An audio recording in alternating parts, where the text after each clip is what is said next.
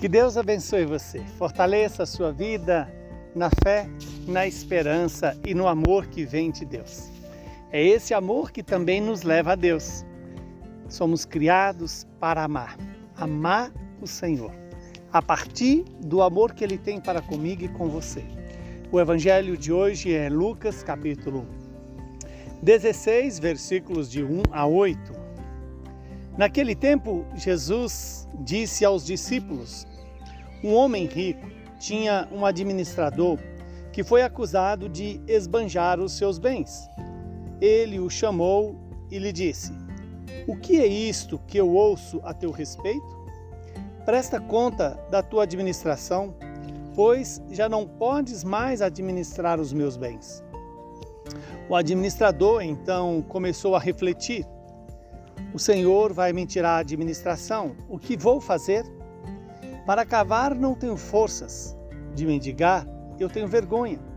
Ah, já sei o que fazer, para que alguém me receba em sua casa quando eu for afastado da administração. Então ele chamou cada um dos que estavam devendo ao seu patrão e perguntou ao primeiro: Quanto deves ao meu patrão? Ele respondeu: Cem barris de óleo.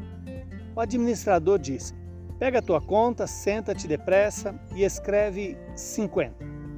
Depois ele perguntou ao outro: E tu, quanto deves?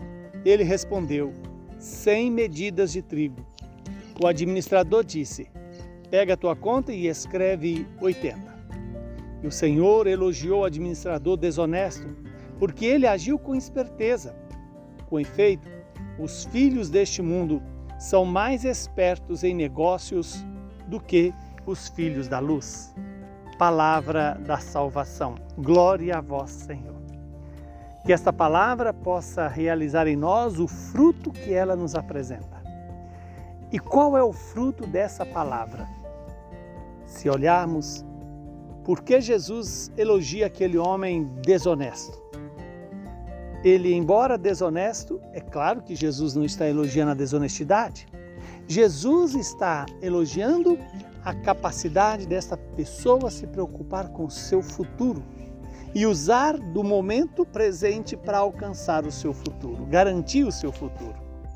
E é exatamente isso que precisamos ter em mente em nossos corações